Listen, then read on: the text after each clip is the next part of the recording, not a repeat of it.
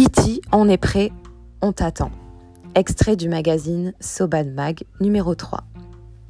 Enfant, on aura tous vu le film E.T., à l'époque où les effets spéciaux étaient spectaculaires. C'est vrai que voir partir un extraterrestre dans le panier d'un petit garçon vers les étoiles, en passant devant la Lune avec une trajectoire linéaire parfaite, nous semblait tout à fait normal.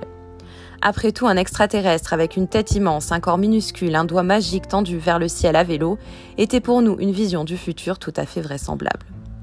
Il est vrai que, quelque peu, nous nous en rapprochons. Évaluons un petit peu ce chef-d'œuvre de Steven Spielberg. Pour Amadou Eiti, il faut lui donner des dragibus. Avouons qu'en ce moment, on a tous retrouvé nos âmes d'enfants. Devant Disney à la demande et le paquet de dragibus devant nous, et nous devons aussi avouer que E.T. était un sacré visionnaire, puisque désormais le seul moyen de se déplacer rapidement dans Paris et d'échapper au masque, c'est de pouvoir se balader à vélo, comme nous l'a si bien dit Madame Hidalgo. Finalement, tous ces films que l'on aura vus et découverts lorsque nous étions enfants, comme Matrix, etc., nous semblent désormais des films vieillots, voire totalement has-been, et Black Mirror, qui à l'époque nous semblait totalement hors du temps, quoique un peu en connexion avec ce qui est en train de se créer, colle désormais totalement à la réalité. Il y a un épisode de Black Mirror où ils pédalent toute la journée pour produire de l'électricité et gagner des points. Ces points leur servant à se nourrir, le but ultime étant de sortir de ce méandre de vie, noyé de solitude et d'écran, pour arriver au but ultime, à savoir la télé-réalité comme élément de réussite. Encore une fois, nous ne sommes pas loin de la réalité.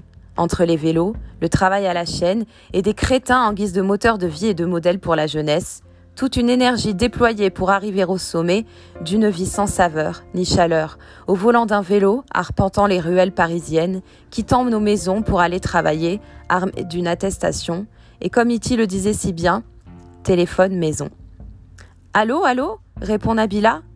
Oui, c'est la première dame. Je tiens à vous féliciter pour votre don aux hôpitaux de Paris.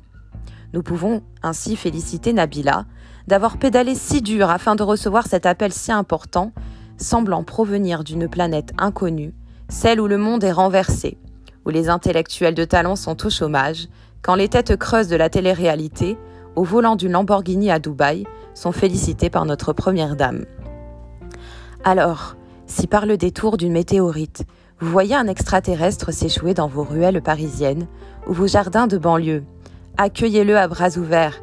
D'abord parce que vous êtes à la maison, armé de dragibus, vos enfants habitués désormais à des visages étrangers et masqués se feront une joie d'accueillir un visage découvert, bien que hors norme.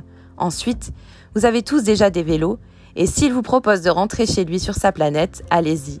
Après tout, cela paraît désormais plus faisable et accessible que de prendre un avion pour Bora Bora. Iti, on est prêt, on t'attend. Téléphone maison, t'inquiète Iti, on est déjà tous à la maison.